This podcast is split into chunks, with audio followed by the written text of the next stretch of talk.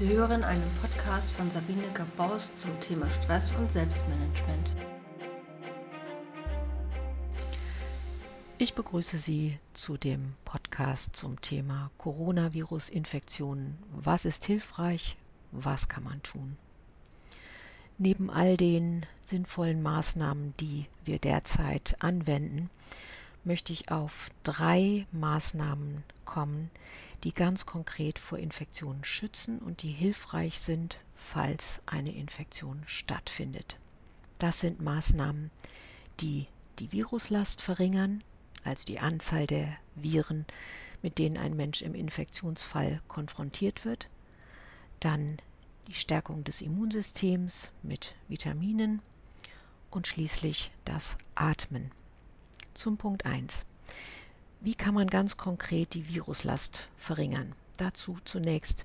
Britische Studien haben erwiesen, dass Menschen mit verstärktem Zahnfleischbluten und geschwollenen, also entzündeten Schleimhäuten, wie zum Beispiel bei der Parodontose, eine zu 70 Prozent höhere Sterberate an Covid-19 haben.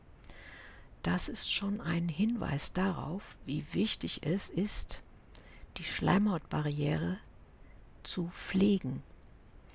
Ich empfehle in diesem Fall häufiges Spülen mit Kamillentee oder im Wechsel auch mit Ringelblumentee.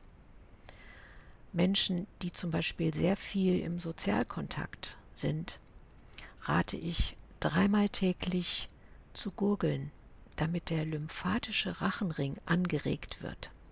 Und zwar mit Zistustee oder mit Salbeitee. Warum? In diesen Pflanzenaufgüssen sind viele Polyphenole enthalten, die die Haftorgane der Viren besetzen, sodass sie nicht an den Schleimhautzellen andocken können.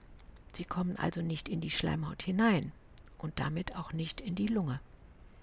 Darüber hinaus hilft das häufige Lutschen von Zistuspastillen oder das Anwenden von Zistus- oder Salbei-Spray dass die Schleimhäute schön feucht bleiben. Im Übrigen sollten Menschen mit Schleimhautbluten auf genügend Vitamin C und A achten. Ganz einfach täglich morgens eine ganze Zitrone auspressen, in Wasser trinken und zum Beispiel den Vitamin A-Spiegel kann man sehr schnell erhöhen durch weichgekochte Eier. Oder natürlich Provitamin A in Gemüse. Beide Vitamine sorgen für feuchte, intakte Schleimhäute. Beide Vitamine verhindern Entzündungen. Sie können sich vorstellen, wie wichtig das ist im Falle von Covid-19. Damit wären wir bei Punkt 2, Maßnahmen für ein starkes Immunsystem. Deutschland ist mit seinem Klima, aber auch durch einfach durch unsere sitzende Lebensweise ein extremes Vitamin D Mangelgebiet. Dazu ließe sich viel sagen. Nur so viel. Lassen Sie einmal im Jahr Ihren Vitamin D-Spiegel messen. Denn Vitamin D sorgt dafür, dass das Immunsystem stark ist, dass also genügend Antikörper gebildet werden, aber einfach auch, dass die T-Zellen überhaupt aktiviert werden durch die Thymusdrüse. Das Immunsystem sollte aber auch nicht überreagieren und das wird durch Vitamin D ausbalanciert. Im Übrigen sorgt Vitamin D auch für eine Stimmungsaufhellung, schützt das Gehirn und stärkt die Knochen. Letzteres ist ja be bekannt.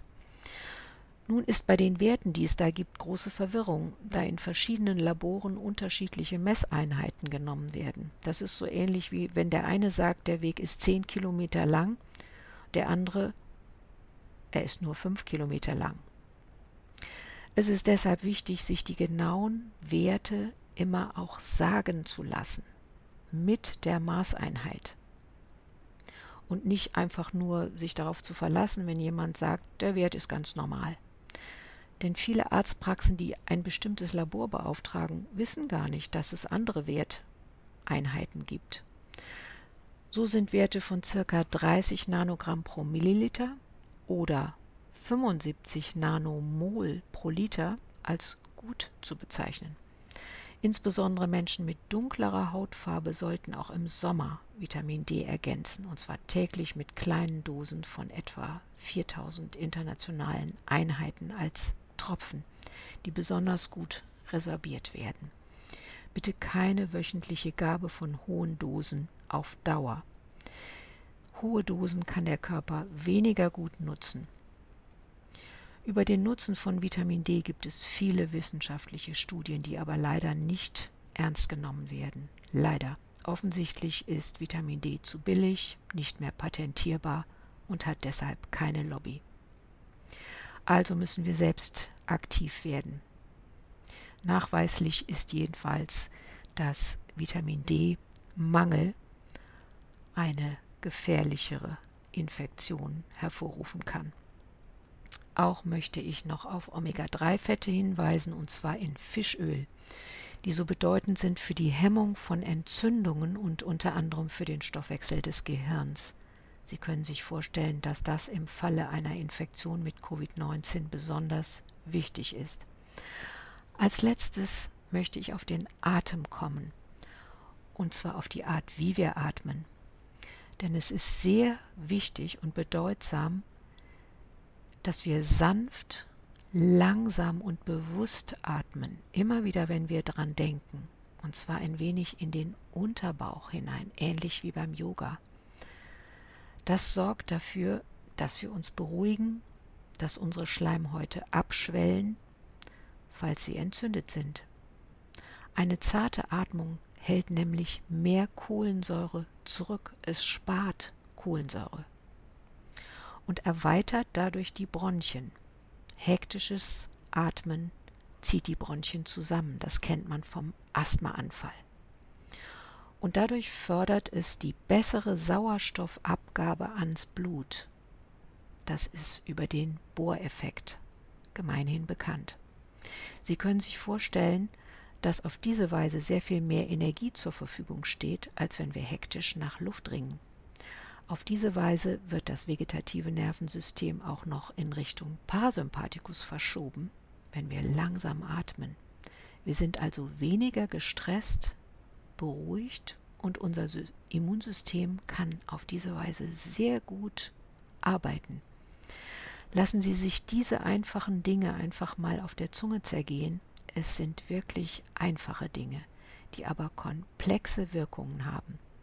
Viruslast verringern durch Pflege der Schleimhautbarriere, Vitamine fürs Immunsystem und sanft atmen.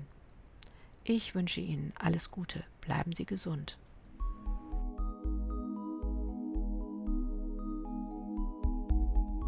Das war ein Podcast von Sabine Gabbaus zum Thema Stress und Selbstmanagement. Mehr Informationen finden Sie auf der Webseite gab-baus.de. Die Musik in diesem Podcast stammt von der Webseite framtracks.de.